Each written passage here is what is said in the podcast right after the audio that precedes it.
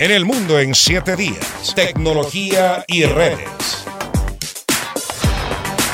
La firma tecnológica Neuralink, dirigida por el multimillonario Elon Musk, lanzó el primer chip cerebral implantado en seres humanos.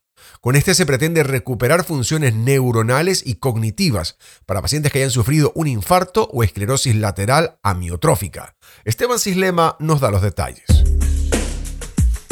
El chip telepathy es la reciente innovación tecnológica del magnate Elon Musk. Fue él mismo quien anunció que el dispositivo fue implantado por primera vez en un cerebro humano, luego de pasar por la aprobación de la Administración de Fármacos y Alimentos del país norteamericano. Todo esto tras un historial de investigaciones de aproximadamente nueve meses. El primer paciente recibió un implante de Neuralink y se está recuperando bien, señaló Musk a través de su cuenta de X. Su principal objetivo será recuperar la movilidad y restablecer funciones neuronales en pacientes que hayan sufrido un infarto o que padezcan enfermedades crónicas que afecten sus extremidades.